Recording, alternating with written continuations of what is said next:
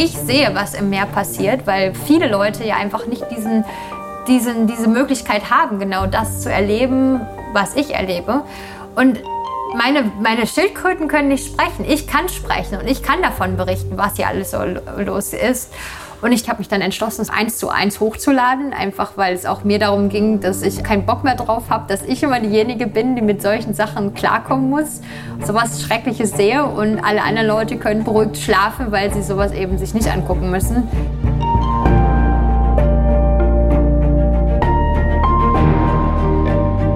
Helden der Meere. Der Blue Awareness Podcast mit Christian Weigand. Hallo und herzlich willkommen zu dieser Folge von Helden der Meere. Immer wieder erreichen mich Videos, die ziemlich drastisch verdeutlichen, was mit Plastik in den Meeren eigentlich passiert. Ein Video hat mich dabei ganz besonders berührt. Und zwar ist es das Video, in dem eine Schildkröte einen Strohhalm in der Nase hat. Und man sieht dann, wie unter großen Schmerzen für diese Schildkröte dieser Strohhalm aus der Nase entfernt wird. Ich habe dann herausgefunden, dass die Meeresbiologin, die dieses Video aufgenommen und online gestellt hat, Dr. Christine Figener, sogar eine Deutsche ist. Zum Glück konnte ich sie auch für diesen Podcast gewinnen und heute werde ich mich mit ihr unterhalten. Zuallererst einmal über den Alltag als Meeresbiologin. Sie leitet mittlerweile nämlich ihr eigenes Projekt zum Schutz von Meeresschildkröten in Costa Rica. Und ich glaube, damit hat sie so ziemlich den Traumberuf von ganz vielen Menschen und vor allem von ganz vielen Leuten, die irgendwie Biologie studiert haben, die sich denken, ey, später mal in der Karibik arbeiten und täglich im Meer sein, das wäre doch der absolute Traum. Das hat sie geschafft und wir unterhalten uns darüber, wie sehr es wirklich Traum ist und was damit vielleicht auch einhergeht. Wir unterhalten uns über die Meeresschildkröten, die wir sicherlich alle von schönen Postkarten kennen, aber wie viel wissen wir eigentlich wirklich über sie? Und natürlich müssen wir uns auch über dieses Video unterhalten, wie das die Plastikdebatte beeinflusst hat, aber auch wie es Christines Leben selbst beeinflusst hat. Ich finde es sehr spannend, denn es ist gar nicht leicht, Wissenschaftler zu finden, die es schaffen, auch auf einer emotionalen Ebene so ihre Inhalte zu verpacken, dass sie wirklich die breite Masse und die Gesellschaft mitnehmen und beeinflussen können. Christine ist das gelungen und deshalb wünsche ich euch ganz viel Spaß bei dieser Episode. Advertorial. Wenn ich mir einen Film anschaue, dann ist das fast immer eine Naturdoku. Denn nichts fasziniert mich so sehr wie die Wunder, die unser Planet zu bieten hat. Besonders, wenn sich diese unter der Wasseroberfläche abspielen. Und allen, die solche Dokumentationen genauso lieben wie ich, möchte ich eine Empfehlung aussprechen.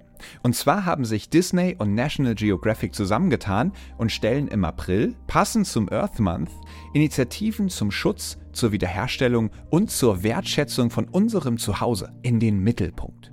Besonders den Earth Day, nämlich Montag, den 22. April 2024, solltet ihr euch notieren. An diesem Tag starten einige Highlights, darunter auch die Dokumentation Die geheimnisvolle Welt der Oktopusse, die vom Oscar-Preisträger und Meeresenthusiasten James Cameron produziert wurde. Ich durfte die dreiteilige Doku schon vorab anschauen und bin begeistert von diesen Tieren. Sie haben drei Herzen, blaues Blut und können sich durch ein Loch von der Größe ihrer Augäpfel zwängen. Sie sind intelligent, sozial und neugierig, aber zugleich auch furchterregend. Sie sind Meister der Tarnung und Verwandlung und sie besitzen erstaunliche Fähigkeiten, die die menschliche Vorstellungskraft übertreffen. Neugierig geworden? Selbst abtauchen in die geheimnisvolle Welt der Oktopusse könnt ihr am 22. und 23. April jeweils ab 20.15 Uhr auf National Geographic Wild im TV oder ab dem 22. April auf Disney Plus im Stream. Hallo Christine. Hallo, wie geht's? Mir geht's super, wie geht's dir denn? Mir geht's auch sehr gut. Ich bin ja immerhin in der Sonne, nicht so wie ihr wahrscheinlich, die gerade im Schnee versauern. Ja, ja, es ist so ein bisschen Schneematschmischung hier draußen. Wo, bist, wo, wo genau bist du denn jetzt gerade? Ich weiß, du bist in der Karibik, aber die umfasst ja schon einiges. Richtig, ja, ich bin an der karibischen Küste von Costa Rica und zwar ganz im Süden. Das heißt, äh, mein Strand endet mit der natürlichen Grenze zu Panama. Also das heißt, wenn du über den Strand läufst und am Ende des Strands angelangt bist, dann kannst du nach Panama übersetzen. Ich könnte ja, ich könnte rüberschwimmen, aber ich kann auf alle Fälle rüber gucken. Also ich würde nicht unbedingt schwimmen, weil äh, es ist ein großer reißender Fluss und ich glaube, da könnte man äh, umkommen bei. Okay, ja, dann würde ich auch vorschlagen, wir starten gleich mal mit der allerersten Kategorie. Meeresrauschen. Beschreib mal bitte einen richtig schönen oder eindrucksvollen Moment, den du bei deiner Arbeit als Meeresbiologin erlebt hast. Schwierig, aber ich glaube, da gehe ich mit dem allerersten Mal, als ich eine Lederschildkröte gesehen habe. Weil es einfach für mich wahrscheinlich so der Moment war, wo sich so die Weichen für den Rest meines Lebens vermutlich gestellt haben. Ähm, und zwar muss man sich vorstellen, als ich hier angefangen habe zu arbeiten, also ich habe in meinem Leben noch nie eine nistende Schildkröte gesehen. Und ich war in diesem ja, winzig kleinen Ort, in dem ich jetzt auch wieder sitze, ähm, konnte kein Spanisch sprechen und wir hatten ungefähr eine Woche schon Training gehabt, in dem wir darüber gesprochen haben, was wir alles tun müssen, wenn wir eine Schildkröte sehen, wie das aussehen sollte. Und dann sind wir angefangen, Patrouille zu laufen in den, in den Nächten. Und ich erinnere mich noch daran, dass die Nächte extremst dunkel waren am Anfang. Also ich dachte immer erst so, oh mein Gott, wenn das so dunkel ist, dann werde ich ja nie im Leben eine Schildkröte sehen. Aber es war leider genau Neumond, es war super regnerisch.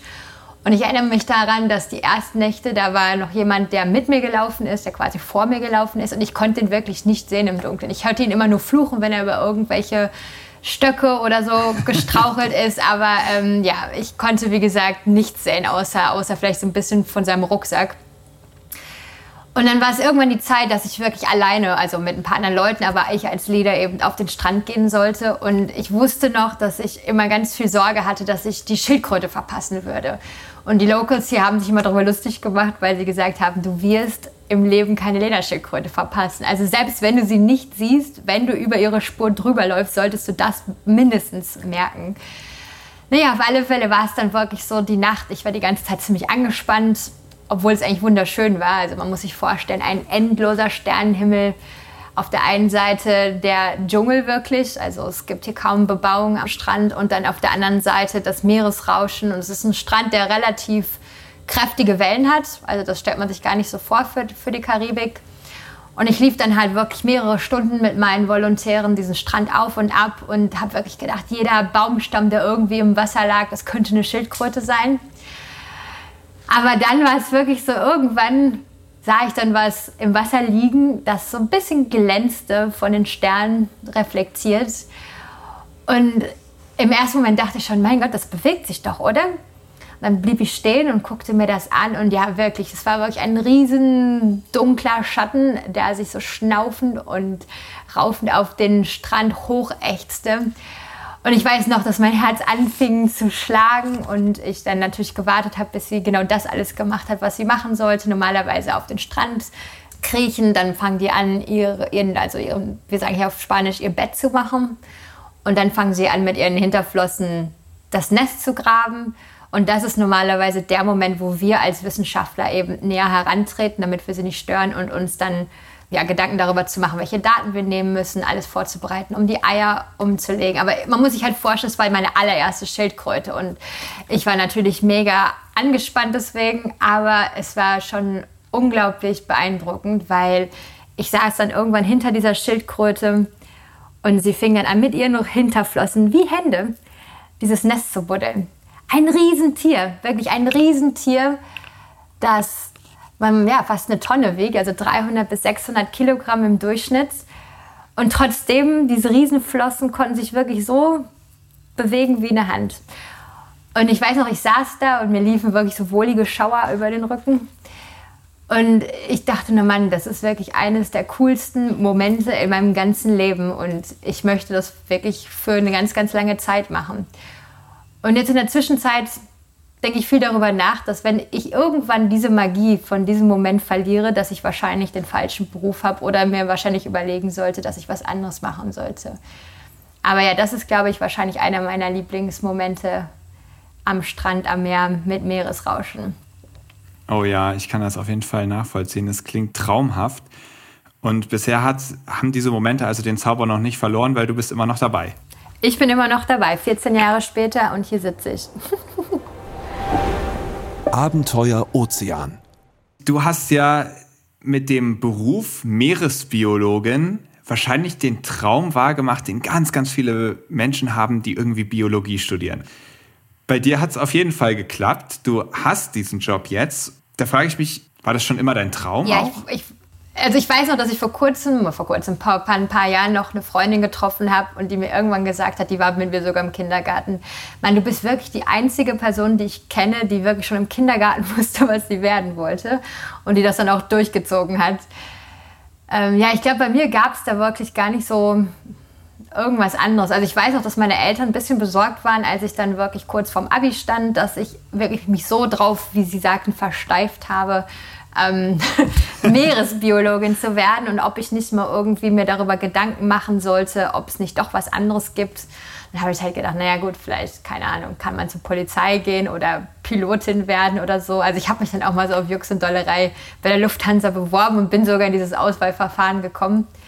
Der hätte sogar also anfangen können. Es war ja halt so ein Wochenende in Hamburg irgendwie. Aber das ist nicht, was ich wollte. Und würdest du sagen, ja, es ist der Traumberuf oder ist das so ein bisschen eine rosarote Brille, wenn man sagt, man ist ja nur im Wasser und taucht und schnorchelt so rum? Nö, es ist, für mich ist es der Traumjob. Ich glaube, ich hatte nie die rosarote Brille gehabt. Also ich meine, ich glaube, ich habe halt so früh angefangen, eben auch schon zu arbeiten, dass ich halt wusste, dass es halt mit körperlicher Arbeit verbunden ist glaube, die Leute stellen sich das halt immer extremst romantisch vor.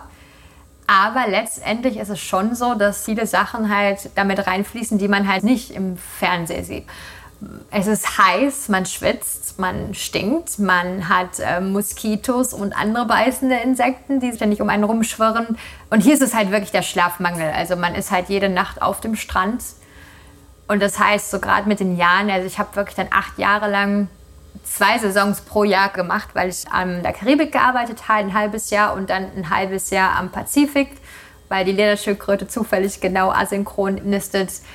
Und das, das geht schon an die Gesundheit, sage ich mal. Aber man wird halt vielleicht auch ein bisschen bewusster in dem, wie man eben lebt. Also zum Beispiel, glaube ich, esse ich relativ gesund.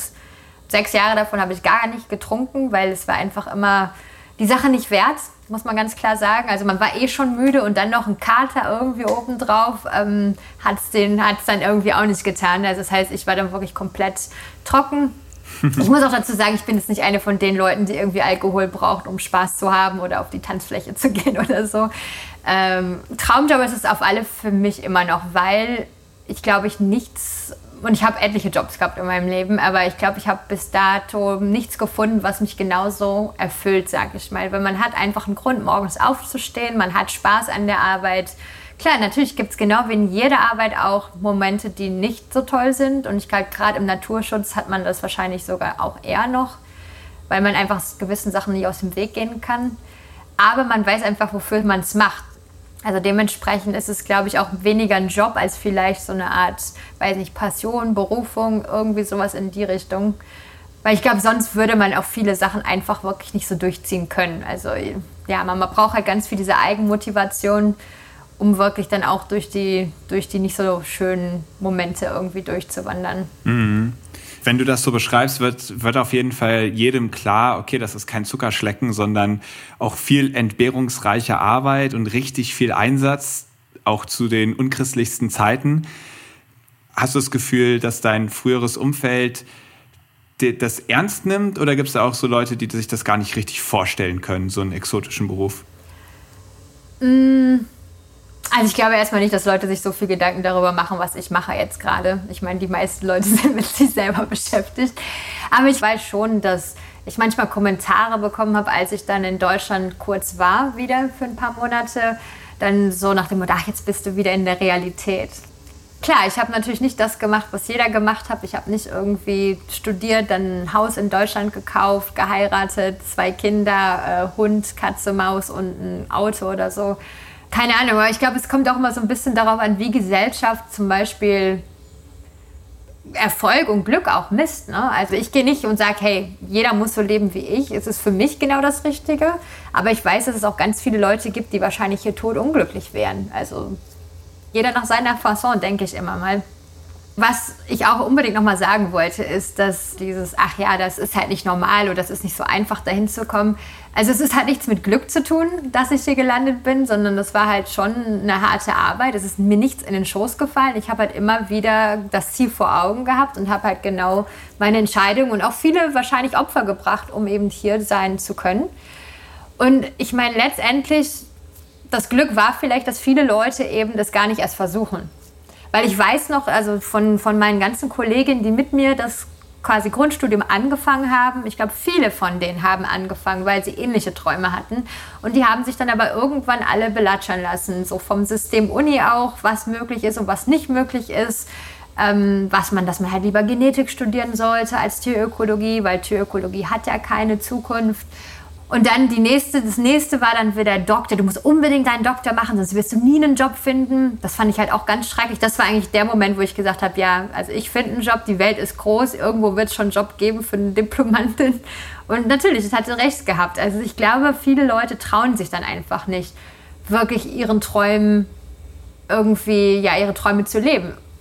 Und ich glaube, ich bin halt einfach ein kleiner Dickkopf und wenn ich mir dann was in den Kopf gesetzt habe, dann ziehe ich das auch durch. Ich bin aber auch relativ hart im Nehmen, ja, wenn es um Failure geht. Ne? Also es ist dann, klar, dann klappt es nicht, man hat verloren, dann hat man das Geld nicht bekommen oder sonst irgendwas. Aber ich bin dann wie so ein Stehaufmännchen, das dann halt auch wieder den nächsten Tag neu startet und ähm, ja, trotzdem es weiter versucht. Cool. Und das ist dann wahrscheinlich die Mischung, die es zu keinem Glück mehr macht, sondern was dann ein Erfolgsrezept ist, mit dem entsprechenden Durchhaltevermögen und dem entsprechenden Einsatz dann auch die Ziele erreichen zu können, die du dir in den Kopf gesetzt hast. Es freut mich auf jeden Fall sehr, dass da eine Erfolgsgeschichte draus geworden ist. Und jetzt sind wir bei den Meeresschildkröten angekommen, mit denen du jetzt schon jahrelang zusammenarbeiten kannst. Und viel wissen wir wahrscheinlich nicht über die Tiere. Magst du dir mal kurz vorstellen?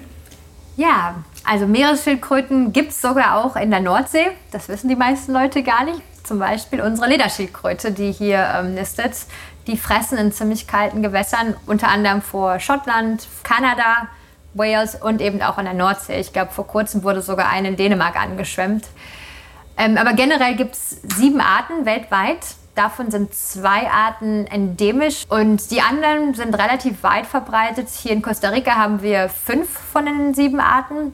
was wir hier im, in der Karibik vor allem haben, sind Lederschildkröten, grüne Schildkröten oder auch Suppenschildkröten genannt und die echte Karettschildkröte. Und am Pazifik, äh, an, wo ich halt auch äh, arbeite, da haben wir dann zusätzlich noch die ähm, Oliv-Bastardschildkröte. Ja, was die meisten Meeresschildkröten gemein haben, dass sie ektotherm sind oder was man früher gesagt hat, Kaltblüter. Das heißt, sie können ihre eigene Körperwärme nicht regulieren. Das heißt, sie brauchen immer eine Source von, äh, von draußen, meistens die Sonne. Und deswegen findet man eben Meeresschildkröten eigentlich nur in subtropischen und tropischen Gewässern, wo sie eben nisten und fressen und so weiter. Die Ausnahme ist die Lederschildkröte, die halt mega cool ist. Lederschildkröten haben Anpassung an kalte Gewässer, die fressen vor allem Quallen, was eigentlich auch ziemlich krass ist, wenn man sich überlegt, dass so ein halbe Tonne bis Tonne schweres Tier ein Tier frisst, das hauptsächlich aus Wasser besteht. Äh, aber die haben aufgrund ihrer Körpergröße eben ein besseres Verhältnis von der Oberfläche zu ihrem Volumen. Das heißt, sie verlieren erstmal nicht so viel Wärme. Und zweitens ist es so, dass sie eine richtig fette Fettschicht haben, ähnlich wie dem Blubber von Walen und Delfinen auch. Und sie können ihre Blutgefäße, also überhalb dieser Fettschicht, an- und ausschalten. Das heißt, dass ihre Blutgefäße quasi auch keine Wärme abgeben, wenn sie dann in kälteren Gewässern schwimmen. Und sie haben natürlich so Sachen wie das, äh, wie das Counter-Current-System in ihren Flossen. Das heißt, das warme Blut heizt quasi das kalte Blut auf, das dann halt wieder zurück in den Körper fließt. Und was man jetzt seit kurzem herausgefunden hat, ist, dass obwohl sie eigentlich exotherm sind und kein bisschen Körperwärme selber herstellen können, sie können anscheinend durch ihre Verdauung ein bisschen Wärme produzieren. Das heißt also, durch die Verdauung von ihren Quallen ist es so, dass sie dann halt doch ein bisschen Körperwärme von innen produzieren und dadurch auch in recht kalten Gewässern schwimmen können, ohne ähm, zu sterben. Das sind Lederschildkröten und was die dann hier in, in Costa Rica hauptsächlich machen, das ist Nisten. Und was vielleicht auch ganz cool ist zu wissen, also Meeresschildkröten gibt es schon wirklich seit Jahrmillionen. Lederschildkröten haben sich eigentlich schon seit fast 110 Millionen Jahren nicht mehr verändert. Die ähm, ist die einzige Art, die einen, keinen harten Panzer hat, sondern ähm, ja, so einen gummiartigen Panzer, würde ich wahrscheinlich auf Deutsch sagen. Und die anderen sechs Arten sind die, die einen harten, harten Panzer haben. Die sind aber auch schon für, für ein paar Millionen Jahren halt unterwegs. Was eben schade ist, dass es eigentlich erst in den letzten paar hundert Jahren so ist, dass sie vom Aussterben bedroht sind und zwar aufgrund von uns Menschen. Ähm, es hat angefangen mit den Seefahrern, die eben eine gute Proteinsource haben wollten und dann vor allem die Suppenschildkröten gerne mit auf Reisen genommen haben, weil man die nicht füttern musste. Man musste sie einfach nur teilweise sogar draußen am Boot festbinden. Und jedes Mal, wenn man dann halt Bock auf Fleisch hatte, konnte man diese Schildkröte schlachten. Dann war es so, dass die echte Karettschildkröte, die ist vor allem aufgrund ihres Panzers, dem Schildblatt, was viele Leute vielleicht noch kennen, umgebracht worden, weil es wirklich über Jahrhunderte fast jeder Knopf in Europa, fast jedes Brillengestell, fast jeder Kamm aus diesem Schildblatt hergestellt wurde. Und gerade die seefahrenden Nationen diese Schildkröten aus ihren Kolonien und so weiter mitgebracht haben und diese Art wirklich bis an den Rand des Aussterbens gebracht hat. Also die echte Karettschildkröte ist einer der stärkst gefährdesten der sieben Arten. Aber es gibt halt auch noch andere Probleme, wie zum Beispiel den Klimawandel. Da ist leider die Meeresschildkröte auch ziemlich betroffen, aufgrund dessen, dass die Meeresspiegel steigen und wir dadurch Nesting-Habitat verlieren. Und auch darum, weil das biologische Geschlecht einer Schildkröte sich durch die Temperatur während der Inkubation entscheidet. Und wenn man sich das merken möchte, auf Englisch ist es eben Hot Chicks, Cool Dudes, also heiße Temperaturen ähm, führen zu mehr Weibchen und die kühleren Temperaturen zu mehr Jungs. Und das Riesenproblem, das wir gerade haben, ist, dass wir viel zu viele Weibchen produzieren. Und vielleicht sieht man das noch nicht in den, in den Erwachsenenpopulationen, aber das Problem ist, dass Meeresschildkröten zwischen 15 bis 45 Jahre brauchen, um überhaupt geschlechtsreif zu werden. Das kann halt schon in ein paar Jahrzehnten dazu führen, dass wir einfach nicht mehr genügend Männer unter den Meeresschildkröten haben, die dann wirklich auch die Eier der Weibchen befruchten. Weil zurzeit ist es so, dass viele Strände ungefähr neun Weibchen zu einem Männchen produzieren. Also das ist schon wirklich so krass. Und es gibt sogar Strände, wo es noch krasser ist. Ja, und dann ist natürlich so Sachen wie Fischerei. Also viele der Schildkröten, die dann schon das Erwachsenenalter erreicht haben, verenden als Beifang in Fischernetzen, gerade der industriellen Fischerei. Und dann haben wir das Problem, dass Leute immer noch die Eier klauen oder eben die, die, die Weibchen zum Beispiel umbringen, um an das Fleisch oder an den Panzer zu kommen. Das ist natürlich auch noch ein Riesenproblem. Und ich würde sagen, seit 50 Jahren ist es schon so, dass wir wirklich das Problem haben mit der, mit der Plastikverschmutzung. Ähm, dass es einfach so ist, dass viele der Meeresschildkröten Plastik fressen, auch relativ regelmäßig und ganz viele daran verenden, äh, aufgrund dessen, dass sie es gefressen haben oder weil sie sich in irgendwelchen Objekten verheddern, die halt auch im Meer rumschwimmen so als Fun Fact, ich glaube, das allererste Mal, dass eine, äh, dass eine Schildkröte mit Plastik im Bauch wirklich dokumentiert wurde, das war um 1984 rum. Ähm, also es ist jetzt nicht so, dass das erst vor fünf Jahren oder so passiert ist, sondern das hat sich wirklich schon über Jahrzehnte jetzt herauskristallisiert. Genau. Ja, da kommen wir auch gleich nochmal zu in der nächsten Kategorie. Ich würde trotzdem noch einmal darauf eingehen, du hast dann gesagt, ihr habt dann zum Beispiel damals auf diese Lederschildkröten gewartet und dann auch ihre Eier eingesammelt. Also was genau macht ihr denn dann eigentlich mit den Tieren? Also was, ist da deine Aufgabe? Okay, vielleicht sage ich es mal chronologisch einfach. Also die Schildkröte kommt aus dem Wasser raus und dann, wenn sie anfängt, ihre Nest zu buddeln, dann ist es so, dass wir normalerweise von hinten an die Schildkröte rangehen, um sie nicht zu stören. Und erstmal das Erste, was wir machen, wir checken, ob sie schon Tags hat. Im Fall von der Lederschildkröte sind sie auch ganz praktisch in den Hinterflossen. Wir versuchen normalerweise die Schildkröte nicht ganz so viel anzufassen. Also wenn das möglich ist, lesen wir schon die Tags, während sie eben buddelt. Oder wenn sie keine Tags hat, wissen wir alles klar, wir müssen Tags setzen. Das heißt, wir gehen machen das Equipment, die Tools schon mal fertig, um dann später, wenn sie fertig ist mit dem Nisten, dann die, die, diese Tags ähm, setzen zu können. Und als nächstes ist es so, dass ich dann normalerweise einen Volontär dafür vorbereite, dass er eine Tüte unter die Kloake der Schildkröte packt und die Eier auffängt, während sie die legt. Das ist die beste Möglichkeit, um die Eier so schnell wie möglich wieder an einen sicheren Ort zu bringen. Und gerade bei Lederschildkröten ist es so, ist gar nicht so einfach, das Nest später wiederzufinden, nachdem sie ordentlich Sand drüber ge ge geschmissen hat. Genau, das heißt dann, dieser Volontär sitzt dann normalerweise hinter der Schildkröte und hält die Tüte fest, während die Eier in diese Tüte fallen. Und davon lässt es sich gar nicht stören. Nö, wenn sie angefangen hat zu legen, sowieso eigentlich nicht mehr. Gerade Lederschildkröten. Echte Karettschildkröten und grüne Schildkröten sind da ein bisschen, bisschen skittischer. Also da muss man schon ein bisschen mehr aufpassen. Da ist es oft so, dass wir gar nicht die Tüte reinpacken, sondern wirklich nur die Hand unter, den, unter die Kloake setzen und dann die Eier auffangen, während die quasi in unsere Hand fallen und dann in die Tüte packen, ohne die Schildkröte irgendwie anzufassen.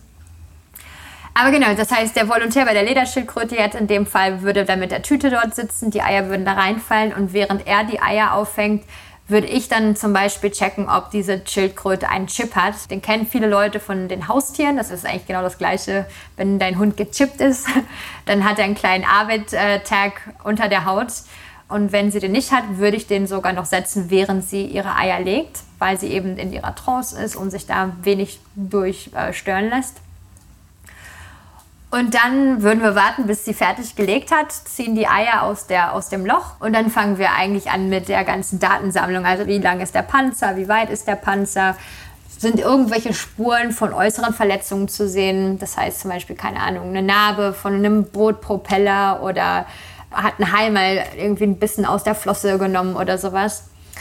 Wenn es dann noch irgendwie was extra gibt, zum Beispiel, ich habe eine Studie, wo ich Schildkröten mit Satellitentransmittern versehe, das passiert auch alles, nachdem sie eben fertig ist mit dem Nisten. Das heißt, dann wird der Panzer vorbereitet, dann wird das, der Transmitter aufgeklebt und so weiter und so fort. Ja, die Schildkröte kann dann wieder machen, was sie möchte. Letztendlich ist es nicht so, dass wir die Schildkröten festhalten, es sei denn, wir wirklich, wir bringen den Satellitentransmitter zum Beispiel an. Aber wir versuchen halt wirklich, um das Verhalten während der Eierblage herumzuarbeiten. Und wenn die Mama dann weg ist, gehen wir normalerweise eben dann an einen sicheren Ort am Strand und vergraben die Eier dann wieder. Genau auf die gleiche Höhe, wie die Mama ihr Nest gegraben hat. Und verstecken das so weit, dass keine Wilderer diese Eier finden. In einigen Fällen, wenn es dann zum Beispiel um die echte Karettschildkröte geht, verbuddeln wir sogar noch so eine Art Gitter, weil diese Nester nicht sonderlich tief sind und wir in den letzten Jahren ein bisschen Probleme mit ähm, Waschbären hatten, die sich in das Nest gegraben haben und dann unsere Eier oder unsere Babys gefressen haben. Also warum findet die Schildkröte jetzt selbst keinen sicheren Ort? Naja gut, ich meine, Schildkröten, muss man ganz klar sagen, sind jetzt nicht die intelligentesten Tiere. Also das ist wirklich eher so eine Art Computerchip, der sich da abspielt. Also selbst wenn die Schildkröte zum Beispiel ihre Flossen verliert, also wir haben ein Weibchen, das hat keine Hinterflossen mehr, die geht durch den ganzen Prozess, als wenn sie ihre Hinterflossen noch hat und würde dann ihre Eier auf, einen, auf den Strand ablegen, ohne eben das Nest gegraben zu haben. Evolutionstechnisch ist es so, dass die meisten Weibchen ihre Eier verstreuen. Also es ist erstmal so, jedes Weibchen legt nicht nur ein Nest pro Saison, sondern im Durchschnitt, es kommt ein bisschen auf die Art an, zwischen drei und sieben Nestern. Also wir hatten zum Beispiel eine Lederschildkröte, die hat, glaube ich, 14 Nester gelegt pro Saison oder in einem Jahr. Und das heißt, die legen das zum Beispiel auch nicht immer alles nur an ganz genau dem gleichen Strand ab. Die sieben Nester werden dann verstreut irgendwie von 30, 40 Kilometern Strand Einiges werden ein bisschen näher zum Wasser gelegt, andere werden ein bisschen höher gelegt. Ähm, das hat wahrscheinlich über Millionen von Jahren auch richtig gut geklappt, aber ähm, jetzt kommt der Faktor Menschheit dazu. Und wenn du Hoacher hast, die den Strand relativ gut kennen, die die Tiere relativ gut kennen, da ist dann wirklich auch gar kein Nest sicher. Und wir versuchen einfach so viele, so viele Babys wie möglich zu produzieren, damit dann schon die nächste Generation eine Chance hat. Wobei man auch ganz klar sagen muss, dass nur die Babys zu beschützen eigentlich auch nicht die effektivste Art ist, weil äh, statistisch gesehen sind es nur so eine aus drei bis, also 300 bis 1000 Babys, die wirklich es dann auch ins Erwachsenenleben schafft. Also es ist auf alle Fälle um einiges sinnvoller, die Erwachsenen zu schützen, die halt auch mehr Babys dann noch weiter produzieren können, vor Fischerei, vor Wilderern und auch vor Plastikverschmutzung zum Beispiel. Wow, ich wusste gar nicht, dass das da so ein Problem mit Wilderern ist, die dann die ganzen Strände nach den Eiern absuchen. Gibt es da so einen riesigen Markt für Babyschildkröten? Nicht Babyschildkröten, die Eier. Ähm, leider sind die Eier als äh, natürliches Viagra verschrien. Das heißt, es gibt hier immer noch ganz viele, ja, gerade männliche Käufer, die halt denken, dass sie ihre Libido irgendwie ähm, verbessern können, indem sie eben diese Eier essen. Klar, es ist illegal, aber gerade hier in der Karibik ist das kulturell extremst tiefst verankert. Also es ist auch nicht so, dass es nur die ältere Generation ist. Also wo ich dann sagen würde, mein Gott, die jüngere Generation müsste es ja eigentlich besser wissen. Und dann ist es noch so, dass die, die karibische Küche bevorzugt Schildkröteneier für einige Gerichte benutzt, weil Schildkröteneier eine bisschen andere Textur haben als, als äh, Hühnereier. Das heißt, es gibt so ein paar Kuchen und Omelettes und so weiter, die anscheinend wohl besser mit, mit Schildkröteneiern funktionieren. Und dann haben wir halt auch noch das Problem, dass auch Fleisch immer noch, also Schildkrötenfleisch immer noch gerne in Kokosnuss gekocht verkauft wird und das als Delikatesse hier gilt. Also es ist, ja, der Markt ist auf alle Fälle da. Okay, verstehe. Also ich merke schon, wir, wir drängen immer mehr in die nächste Kategorie. Am Abgrund der Meere. Das ist auch der Punkt, wie ich zum allerersten Mal auf dich aufmerksam geworden bin. Und wahrscheinlich sind es schon ganz, ganz viele Leute, die das gar nicht genau wissen, dass du das bist, aber die meisten haben dich schon mal gesehen, würde ich behaupten. Das ist zumindest meine Erfahrung. Und zwar gibt's von dir ein ganz berühmtes Video, in dem du einer Schildkröte einen Strohhalm aus der Nase ziehst.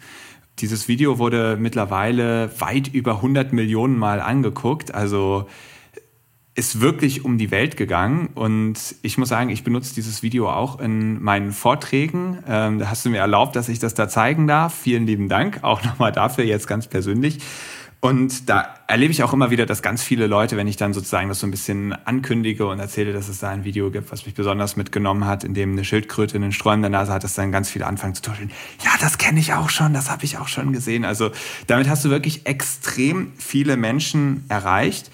Vielleicht kannst du dir einfach mal diesen Tag und diese Situation beschreiben. Ja, also ähm, erstmal muss ich Korrektur, ich war nicht diejenige, die den Strohhalm rausgezogen hat. Ich war diejenige, die es gefilmt hat, weil ich damals schon mit meiner, mit meiner Arbeit quasi ähm, fertig war und halt meine beiden Hände frei hatte. Das ist halt so das Problem teilweise, wenn man solche Sachen sieht, dass ich oft einfach nicht die Möglichkeit habe zu filmen, weil ich halt diejenige bin, die eben die Sachen macht ja, ich, äh, wir waren raus und haben äh, Daten erhoben und zwar diesmal nicht an nistenden Schildkröten, sondern an sich paarenden Schildkröten oder die sich gerade fertig waren mit der Paarung. Und ich hatte einen Kollegen an Bord gehabt, der sich für die Ektobionten, also diese ganzen Viecher, die halt auf der Schildkröte leben, interessiert hat.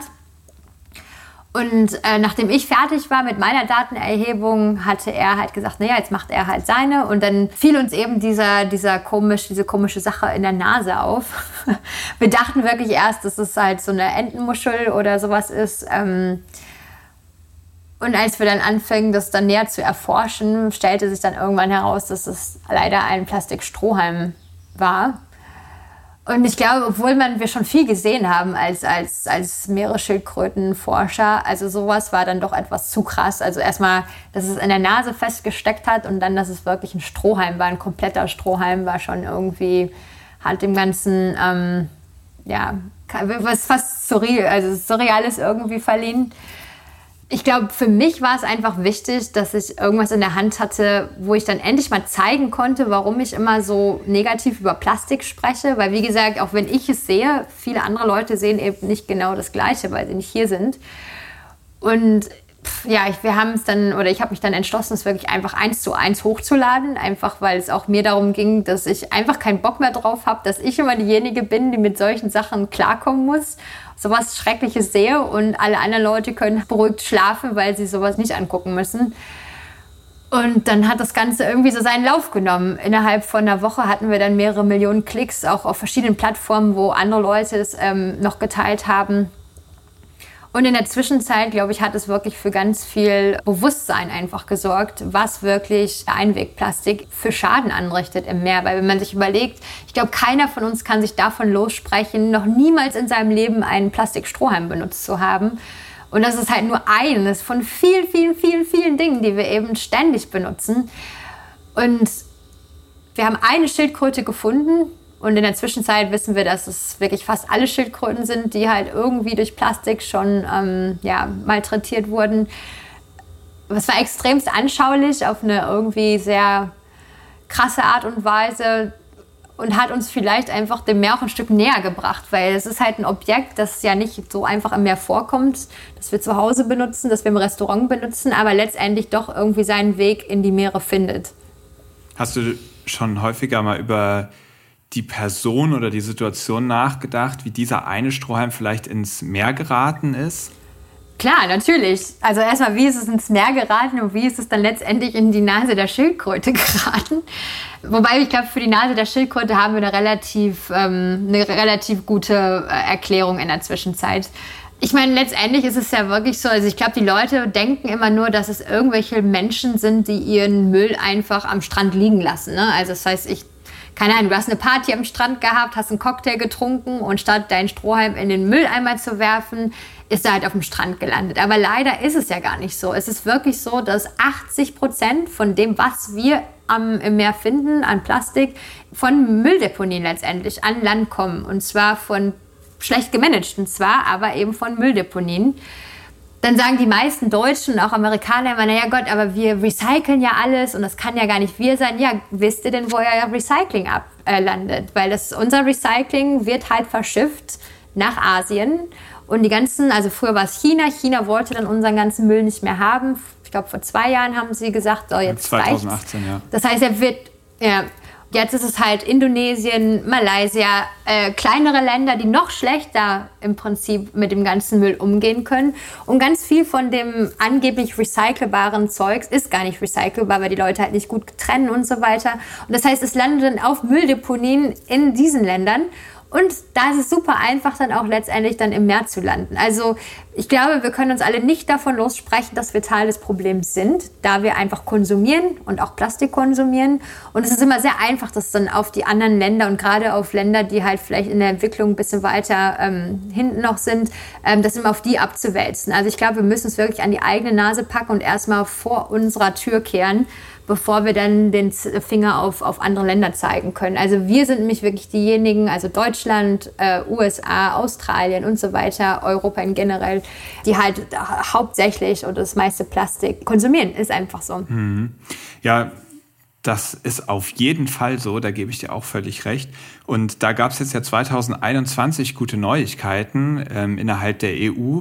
Da wurden diese Single-Use-Plastics, also diese, das Plastik, was wirklich offensichtlich nur zum einmaligen Gebrauch gedacht war, verboten. Also zumindest ein paar Objekte. Ich habe mir die mal kurz rausgeschrieben. Das sind Plastikbecher, Plastikwattestäbchen, Styropor, Einwegbecher, Strohhalme, Rührstäbchen und Luftballonstäbe.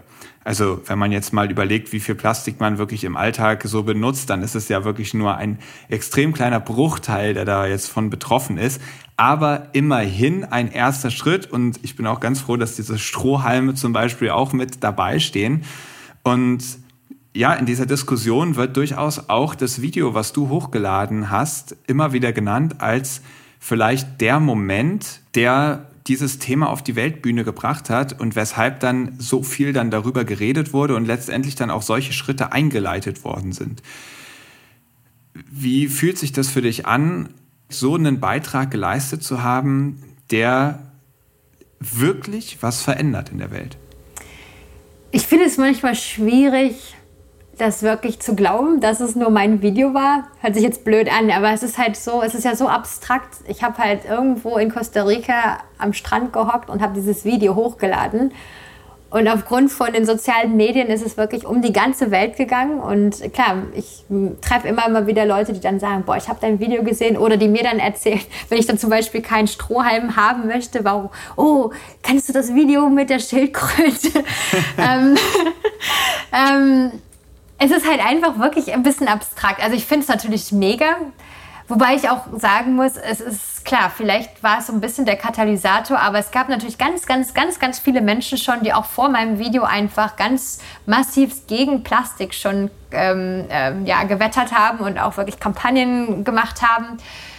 Nur aus irgendeinem Grund, also es gab ja auch wirklich schon Studien über Studien darüber, wie viel Plastik von Schildkröten, von Walen und Delfinen gefressen wurde, aber aus irgendeinem Grund ist es halt aus, aus, der Wissen, aus dem wissenschaftlichen Raum nicht richtig übersetzt worden für die breite Masse. Und irgendwie hat genau mein Video das bewirkt, dass es halt extremst anschaulich gezeigt hat, wie viel Leid und Qualen wirklich Plastik einfach erzeugen kann. Und dann denke ich immer, naja, eigentlich war es ja eigentlich eine total unschöne Situation, eigentlich etwas, was ich der armen Schildkröte sehr gerne erspart hätte.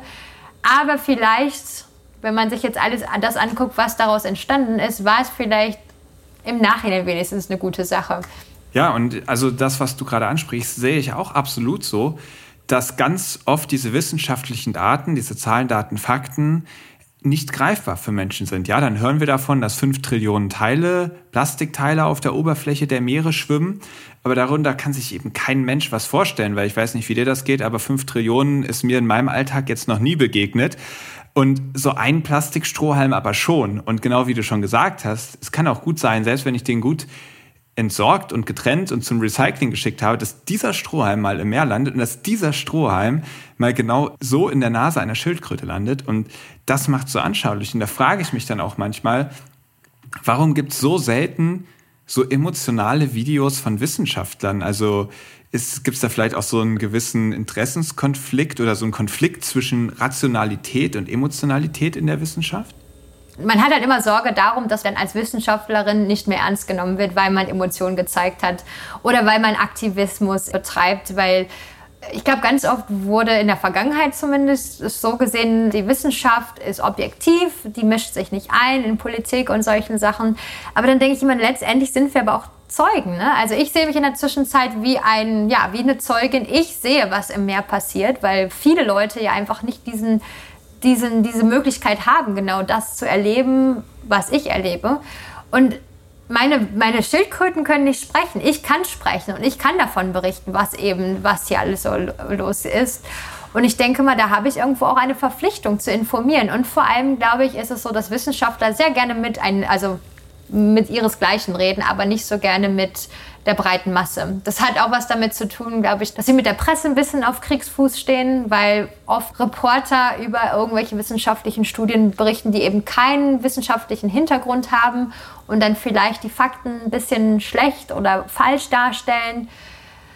Aber ich denke immer, wir, wir müssen es einfach versuchen. Das hat, also das hat ja jetzt nicht nur mit Naturschutz zu tun, sondern man sieht es jetzt in der Corona-Krise, wie schlecht viele Menschen eigentlich über Wissenschaft informiert sind und auch wie schlecht viele Menschen eigentlich Wissenschaft verstehen. Mhm. Und ich glaube, da ist ein ganz großes Defizit generell vorhanden. Zusätzlich ist es noch so, glaube ich, dass ganz viele Menschen es wirklich überhaupt nicht interessiert, was im Meer passiert. Also wenn man sich mal anguckt, wie viel Gelder zum Beispiel gespendet werden, in, irgendwie im humanitären Bereich oder aber auch für Landtiere, also Elefanten, Tiger und so weiter und so fort weil viele Leute wirklich überhaupt keine Connection zum, zum Meer haben und auch nicht verstehen, dass selbst wenn du irgendwie in München wohnst oder in, keine Ahnung, Philadelphia, in irgendwie so einem landlocked, ähm, ja, mit keinem Zugang zum Meer, dass es trotzdem so ist, dass unsere Erde und wir als Menschen einfach auf das gesunde Meere angewiesen sind. Und ich glaube, das ist ganz schwer, finde ich manchmal den Leuten verständlich zu machen, dass auch wenn man vielleicht nicht irgendwie den, den direkten Bezug sieht, dass es den trotzdem gibt. Also das Korallenriff letztendlich die, die, die ozeanischen Lungen sind, wenn man jetzt die Regenwälder als unsere Grünlungen bezeichnet. Ähm, und solche, solche Vergleiche. Aber trotzdem ist es so, dass es viele Leute haben diese Verbindung zum Meer überhaupt nicht. Hm. Ich möchte mal ganz kurz zwei Schritte zurückgehen. Und zwar hast du eben gesagt, ihr habt schon so eine kleine Theorie, wie der Strohhalm in die Nase der Schildkröte gekommen sein könnte. Welche Theorie ist das? Also ich meine, wenn du jetzt mal überlegst, da ist eine leckere Krabbe unter Wasser und du möchtest gerne ein bisschen da rausnehmen, du schluckst halt einfach gleichzeitig auch das Wasser noch mit. Äh, du kannst ja nicht nur irgendwie die Krabbe essen. Kannst du mal selber unter Wasser versuchen. du möchtest aber deinen Bauch ja natürlich nicht mit Wasser füllen, sondern du möchtest eigentlich nur die Krabbe haben. Das heißt, bevor ein Gegenstand komplett verschluckt wird, ist es meistens so, dass das Wasser eben durch die Nasenlöcher, also da gibt es eine Verbindung, genau wie bei uns auch, zwischen der Mundhöhle und der Nase, wo das Wasser rausgepresst wird. Ähm, normalerweise nur das Wasser, aber wir vermuten mal, dass was auch immer diese Schildkröte eben da zu sich genommen hat, vermutlich auch ein Strohhalm mit dabei war. Und dieser Strohhalm ist halt relativ leicht. Übrigens eines der Gründe, warum Strohhalme, auch wenn das Material an und für sich recycelbar ist, normalerweise nicht recycelt werden, weil in der Trennungsanlage die Strohhalme halt äh, mit Wasser getrennt werden. Das ein anderes Thema. Genau, das heißt, dieser Strohhalm ist vermutlich mit dem Wasser rausgespült worden, hat es aber nicht so ganz durch diese Nasenöffnung, Mundöffnung geschafft und ist dann einfach stecken geblieben. Und wenn man sich den Strohhalm anguckt, der hat genau, also wenn man dann wirklich einen durch oder Querschnitt durch den Kopf der Schildkröte macht und sich diese, diesen, diesen Kanal zwischen Nase und Mund anguckt, das ist genau die gleiche Krümmung. Also es, der hat wirklich genau in dieser, dieser Verbindung wahrscheinlich schon eine Weile gesteckt, bis wir ihn dann rausgezogen haben. Interessanterweise, jetzt guckt natürlich jeder in die Nasen seiner Schildkröten, wurde in der Zwischenzeit auch eine Plastikgabel gefunden, die in der Nase der Schildkröte gesteckt hat. Und eine Gruppe in Mexiko hat sogar einen, ähm, einen Löffel gefunden. Und da bin ich mir immer noch nicht sicher, wie sie den überhaupt gefunden haben, weil letztendlich ähm, mussten die den sogar durch den Mund äh, entfernen, weil letztendlich nur der Stiel schon in dieser Nasenverbindung äh, gesteckt hat. Und der eigentliche Teil vom Löffel, den man halt sonst in den Mund steckt, hat immer noch so am Gaumen geklebt. Aber man sieht es halt jetzt immer wieder. Also wir haben jetzt auch Lollipops-Stiele in der Nase gefunden. Also es scheint irgendwas zu sein, was wohl dann doch häufiger passiert, als wir dachten. Nur hat halt wohl niemand davor nachgeguckt. Ja, ja, ansonsten kennt man das ja auch schon ganz schön kurios vor, dass es ein Strohhalm gerade schafft, irgendwie in dieses Nasenloch reinzupieksen. Ich habe auch schon gedacht, das ist wahrscheinlich eher irgendwie hintenrum da reingeraten. Wir haben jetzt eben festgestellt, dass dieses Video auf jeden Fall in der weltweiten Debatte über Plastik ziemlich viel verändert hat. Wie hat das Video denn dein Leben verändert? Tja, wenn du mir die Frage jetzt vor drei Jahren gestellt hättest, hätte ich gesagt, eigentlich nicht viel. Weil ich, ich hatte eigentlich so die direkten Auswirkungen. Ich war halt noch Doktorandin zu dem Zeitpunkt, hatte sich halt irgendwie nichts verändert. Also ich bin dadurch nicht reicher geworden oder ähm, berühmter oder sonst irgendwas. Aber ich glaube, in der Zwischenzeit, so mit, mit im Rückblick, denke ich mal, es hat sich doch einiges geändert. Also erstmal dass ich überhaupt ja so ein bisschen der Uni, also der, der Uni den Rücken gekehrt habe, ist wahrscheinlich aufgrund des Videos, weil ich einfach andere Möglichkeiten hatte. Also ich arbeite für eine US-Stiftung, die sich darum bemüht, letztendlich Plastik aus unserer Umwelt wegzuschaffen und Alternativen zu finden, gerade für Verpackungen und zudem ist es so, dass aufgrund wahrscheinlich auch des Videos ich die Möglichkeit habe und die Gelder habe, meine Naturschutzarbeit hier in Costa Rica weiterzumachen und zwar autonom. Das heißt, ich habe meine eigene Organisation gegründet und ähm, ja, kann frei arbeiten. Und ich glaube, diese Freiheit hat mir eigentlich wahrscheinlich auch das Video verschafft, muss ich ganz klar sagen. Und was ich halt auch sagen muss, ist, also berühmt bin ich vielleicht nicht, aber ich habe schon eine Stimme bekommen, die ich vielleicht vorher nicht hatte. Also zum Beispiel, dass ich die Möglichkeit habe, mit dir zu sprechen oder auch an anderen äh, ja, Beiträgen teilzunehmen, hat bestimmt auch was damit zu tun. Ja, du bist ja sogar auch vom Time Magazine zu einem Next Generation Leader ernannt worden. Also das zeigt ja, würde ich fast schon sagen, doch eine gewisse Berühmtheit und vor allem auch eine Wahrnehmung in der Öffentlichkeit als nicht, ja, als Vorreiterin und als jemand, der anpackt und Veränderung herbeiführt. Ja, vielleicht. Keine Ahnung. Ich, ähm, ich bin, also es war eine mega Ehre, muss man ganz klar sagen, aber es ist halt auch wieder. Ich, ich glaube, von mir aus denke ich immer nicht, dass ich das, was ich mache, halt, dass das irgendwie so mega ist, aber anscheinend finden das andere Leute dann doch. Ich finde das auf jeden Fall auch. Und ich finde es auch klasse, dass du jetzt dadurch die Chance hast, mit deiner eigenen Arbeit autonom weiterzumachen. Du hast gesagt, du hast deine eigene NGO, eine eigene Stiftung. Eigene NGO. Wie kann man dich denn da unterstützen, wenn man jetzt sagt, wir wollen, dass du damit ganz viel weitermachen kannst? Also wenn ihr mich unterstützen wollt, gibt es zwei Möglichkeiten. Und zwar gibt es einen Freund sogar von mir, der ähm, hat einen Verein gegründet für mich in Deutschland, der nennt sich Proma e.V., also es ist pro-ma.org, ORG. Da kann man halt einmalige Spenden machen oder man kann auch ähm, monatliche Spenden machen. Oder aber man kann mal nach Milky Wire suchen. Milky Wire ist so eine Art Patreon für Naturschützer, würde ich sagen. Und da geht es vor allem darum, gerade kleinere Organisationen, also ich bin jetzt halt nicht der WWF oder äh, Conservation International oder so, äh, gerade halt so Grassroot-Organisationen zu unterstützen. Da wir meistens ähm, ja immer ein bisschen Probleme haben, Gelder zu finden. Und da kann man, ich glaube, schon ab drei Euro pro Monat letztendlich helfen, dass wir hier weitermachen können in Costa Rica. Sehr cool. Also ich werde das auf jeden Fall auch als Link in die Show Notes reinpacken. Da könnt ihr, falls ihr jetzt motiviert seid zu sagen, ey, coole Arbeit, das wollen wir unterstützen, dann zögert nicht länger, sondern klickt da direkt mal drauf und, äh, und unterstützt Christine dabei. Das ist doch wirklich eine Möglichkeit, der Natur zu helfen. Es mutet ja manchmal an, als wäre das sozusagen so der Special Moment. So once in a lifetime erwischt man irgendwie eine Schildkröte mit einem Strohhalm in der Nase das ist das Video, was dann 100 Millionen Klicks oder mehr bekommt. Ist es denn wirklich so eine Rarität? Oder erwischst du nicht ganz häufig solche Situationen, in denen du irgendwie so ein tragisches Schicksal im Zusammenhang mit Plastik erlebst? Also die Situation selber ist keine Rarität. Ich glaube, dass man wirklich die Kamera in der Hand hat und dann die Möglichkeit hat, das aufzunehmen, das ist, glaube ich, eher wirklich die Rarität. Also ich glaube, das allererste Mal, dass ich Plastik wirklich in der Schildkröte gefunden habe, war während einer Nistsaison, wo ich eine Lederschildkröte hatte, die wirklich schon eine ganze Weile irgendwie äh, darum gemacht hat und eigentlich hätte sie von dem was ich weiß, wie lange so jeder Prozess irgendwie dauert, schon lange anfangen müssen, Eier zu legen. Und irgendwie war aber noch nichts da. Normalerweise benutzen wir eigentlich immer nur Rotlicht am Strand, um die Schildkröten nicht zu stören. Und ich habe mich dann entschieden, mein weißes Licht zu benutzen, um mal zu gucken, ob irgendwas mit der Kloake, also da, wo die Eier halt rauskommen, nicht stimmt. Und letztendlich war es dann so, dass ich wirklich nur so ein ganz kleines Stück Plastik irgendwie raus Luken habe sehen aus der Kloake. Und ich habe dann angefangen, so ganz vorsichtig mal dran zu ziehen. Und es ging relativ einfach. Also habe ich dann angefangen, weiter zu ziehen und noch mehr zu ziehen. Und ich habe dann wirklich am Ende eine ganze Mülltüte Plastik aus der Kloake ge gezogen. Und nachdem diese Plastiktüte raus war, hat sie dann auch endlich angefangen, Eier zu legen. Äh, man muss sich das halt so vorstellen, die Kloake ist aus der, der, tolle Name Kloake kommt halt daher, dass Urin und auch ähm, Fäkalien und die Eier alle klar quasi durchs gleiche Loch abgesondert werden. Und diese Plastiktüte wurde wahrscheinlich gefressen.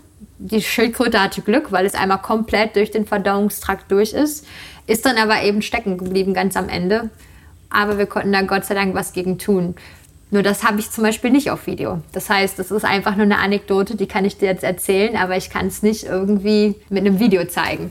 Okay, also wir stellen auf jeden Fall fest, das ist kein Einzelfall, sondern leider, leider etwas, was dir sehr häufig begegnet.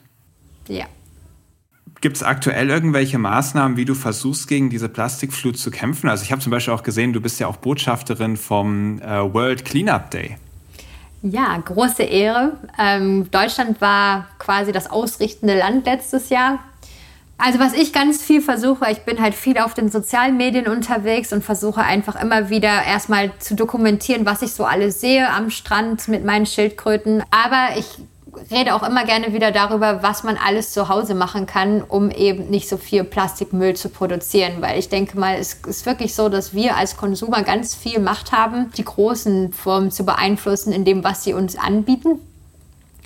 Und wenn man keinen Bock darauf hat, überhaupt was zu kaufen, dann kann man auch ganz viele Sachen zu Hause selber machen, die ganz lange halten und äh, überhaupt kein Plastik irgendwie haben. Also sei es Putzmittel, Kosmetika, wie man seinen Einkauf macht, wie man seine Küche macht, äh, ob man sein eigenes Essen anbaut und so weiter und so fort. Also ich versuche das nicht so mit dem erhobenen Zeigefinger zu machen, weil ich bin auch nicht perfekt. Also ich kann jetzt nichts von mir behaupten, dass ich irgendwie Zero Waste oder so bin. Aber ich würde ganz gerne sehen, dass ganz, ganz, ganz, ganz, ganz, ganz viele Leute es einfach versuchen, auch ganz kleine Dinge zu verändern. Ähm, sei es einfach, keine Ahnung, nicht mal die Creme zu kaufen, die halt in einem Plastikbottich kommt oder sich zu überlegen, ob man wirklich überhaupt so viel kaufen muss. Ähm, weil ich glaube, wenn ganz viele Millionen Menschen mitmachen würden, dann würde das schon einen riesen, riesen Unterschied machen für unsere Meere, für unsere Welt, auch für unsere eigene Gesundheit. Weil ich glaube, das andere Problem mit Plastik, wo ich halt auch versuche, darüber zu informieren, ist, selbst wenn dir unsere Meere scheißegal sind und die Schildkröten, die sollte deine eigene Gesundheit nicht egal sein. Und ich meine, die Studien zeigen letztendlich, dass wir pro Woche fast eine Kreditkarte an Plastik verspeisen, indem wir eben aus Plastik Flaschen trinken, indem wir, ähm, keine Ahnung, unsere Mittagessen an irgendwelchen ich möchte gar keine Werbung machen, aber in irgendwelchen Plastiksachen ähm, warm machen. Oder unser Gemüse auf einem Plastikbrettchen schnibbeln. Ganz genau. Also selbst, dass wir Plastik einatmen, aufgrund dessen, dass unsere Kleidung aus Plastik besteht. Das ist ja wirklich so perfide und allumfassend. Also gerade die Modebranche hat ein riesen Problem eben mit, mit Wegwerfware, einfach weil halt viele Klamotten nicht mehr für die Ewigkeit gemacht sind. Es ist viel aus Plastik wird gemacht. Jedes Mal, wenn wir waschen, landet Mikroplastik letztendlich in unseren Abwässern, die nicht mal rausgefiltert werden können und landet dann auch irgendwann in unseren Flüssen und Meeren. Und ich glaube, ganz viele Leute sind sich dessen einfach nicht bewusst. Und ich möchte einfach wirklich, dass Leute verstehen, dass wirklich jeder die Macht hat kleine Dinge zu tun für unsere Umwelt und für sich selber eben auch. Das war ein richtig gutes Plädoyer und ich kann mich dem nur anschließen. Wir sind jetzt auch schon so langsam am Ende unseres Gesprächs angekommen und kommen damit auch zu unserer letzten Kategorie. Ebbe oder Flut? Vielleicht mal tatsächlich zu Beginn. Ebbe oder Flut? Definitiv Ebbe und zwar aus dem Grund, dass es viel einfacher ist zu laufen nachts, wenn wir gerade Ebbe haben. Sturm oder Flaute? Schwierig. Es ist beides schön. Aber Sturm finde ich einfach besser, weil es meistens irgendwie Sachen in Bewegung bringt. Auf dem Wasser oder in dem Wasser? In dem Wasser, definitiv. Hai oder Delfin? Ah, das ist eine blöde Frage. Äh, ich finde beide ganz toll. Beides sind Top-Predatoren. Was ich wirklich einfach blöd finde, ist, dass Delfine einfach so verniedlicht werden und Haie zu den Bösewichten gezählt werden. Und beide sind extrem wichtig für unsere Meere. Deswegen unentschieden. Sind Delfine gar nicht so harmlos, wie man tut? Nee, überhaupt nicht. Also Delfine sind eigentlich richtige Arschlöcher, wenn man sich da mal näher die Verhaltensweisen anguckt. Sie vergewaltigen, ähm, sie ärgern. Also es ist schon richtig, ähm, ja, sind Arschlöcher, kann man nicht anders sagen. Aber zu uns Menschen habe ich bisher nur Positives gehört. Ja, weil keiner gerne darüber redet, dass er vom Delfin gebissen wurde. Also es gibt immer wieder Situationen, wo Leute von Delfinen gebissen wurden oder auch äh, angegangen wurden und geboxt wurden. Nur redet, wie gesagt, keiner darüber, weil keiner sagen möchte, boah, der böse Delfin. Okay, krass. Das sind mal neue Perspektiven. Und äh, wäre dann vielleicht die Schildkröte die bessere Wahl zwischen den dreien? Auf alle Fälle. okay, Fisch oder vegan? Tja, das ist auch wieder so eine etwas komplexe Frage. Also ich bin, ich würde sagen, zu 95 Prozent Vegetarierin. Also ich esse immer mal wieder Fisch, wenn er von uns selber gefangen wurde. Ich esse auch mal Fleisch, weil ich in einem Land arbeite, wo wirklich ich teilweise eingeladen werde in irgendwelche Häuser bei irgendwelchen Menschen, die extra ihr Schwein geschlachtet haben, um mir ein gutes Essen anzubieten. Und ich bringe es dann oft nicht übers Herz zu sagen, Leute, ihr habt das Schwein umsonst geschlachtet, ich esse gar kein Fleisch. Tauchen oder Schnorcheln? Ja, ich finde Tauchen ganz nett und so. Es ist auch immer, mache ich immer wieder gerne, aber mit Schnorchel kann man halt viel länger im Wasser bleiben. Ist einfach so. Wissenschaftlerin oder Aktivistin? Das ist genau die Gratwanderung, von der ich gesprochen habe schon. Ich finde, man muss, also wenn man irgendwie die Info hat, kann man nicht drauf sitzen bleiben. Arktis oder Tropen? Definitiv Tropen. 100 Prozent. Ich würde sterben in der Arktis. Also ich würde es gerne mal besuchen, aber ich hasse die Kälte. Forschung oder Outreach? Beides. Wie gesagt, wenn wir nur mit uns selber reden, dann äh, bringt es das gar nichts. Also wir müssen halt diese Info irgendwo unter die Leute bringen. Social Media oder Live-Vortrag? Da ich eigentlich introvertiert bin, ähm, finde ich es weniger stressig, Social Media zu machen. Ich finde immer, ich bin um einiges nervöser, wenn ich einen Live-Vortrag halte, als wenn ich letztendlich mit mir selber und meinem Telefon spreche. Mhm. Abtauchen oder auftauchen? Abtauchen. Christine, ich bedanke mich herzlich für dieses coole Interview. Es hat mir richtig Spaß gemacht, mit dir zu sprechen. Und ich drücke dir die Daumen, dass du den Schildkröten in Costa Rica richtig weiterhelfen kannst, dass dein Projekt weiterhin gut läuft und du es nach wie vor auch schaffst, mit deinen ganzen Erlebnissen und Ergebnissen so viele Menschen zu erreichen wie bisher. Ja, vielen Dank auch dafür, dass du mir einfach die Möglichkeit geboten hast, noch mal ein bisschen was über mich zu erzählen hier. Danke. Das war Dr. Christine Fegener. Und ich muss sagen, ich bin total happy, dass ich mich mit ihr jetzt mal ganz persönlich und in Ruhe unterhalten kann. Denn dieses Video, von dem wir gesprochen haben, was ich natürlich auch für euch in die Show Notes verlinke, damit ihr euch das gleich mit einem Klick angucken könnt, wenn ihr es jetzt unbedingt sehen möchtet. Dieses Video hat mich wirklich stark beeinflusst. Und ich habe, als ich das zum ersten Mal gesehen habe, ein Gedicht verfasst, was ziemlich komisch ist, weil ich so gut wie nie Gedichte schreibe. Also ich glaube, ich habe in meinem Leben zweimal den Versuch gestartet, ein Gedicht zu schreiben. Aber einer dieser Versuche war es, nachdem ich dieses Video gesehen habe. Und dieses Gedicht möchte ich euch jetzt zum Abschluss dieser Folge noch einmal vortragen. Es handelt von einem Strohhalm. Neben 100 Gleichen steht er bereit. Weiß mit roten Streifen. Bald ist es soweit. Die Reise geht los in einem Becher Kaffee. Stolz steht er da, im Sahneschnee. Doch einen Augenblick später, da ist der Spaß schon vorbei. Am ganzen Strand, da herrscht sowieso Sauerei. Alles voll mit Plastik und was sonst noch hier liegt. ein Strohhalm mehr. Der macht hier keinen Unterschied. Neben hunderten gleichen liegt er im Sand. Weiß mit roten Streifen, ein Farbklecks am Strand. Mit der Flut kommt das Wasser und nimmt alles mit. Das Plastik und alles, was sonst noch hier liegt. Jetzt treibt er umher und sieht viel von der Welt. Und um ihn steht's gut, weil Plastik lang hält. Jetzt dreht er gelassen in endlosen Stunden im Ozean ruhig seine riesigen Runden. Neben tausenden Gleichen schwimmt er im Meer. Weiß mit roten Streifen, das gibt schon was her.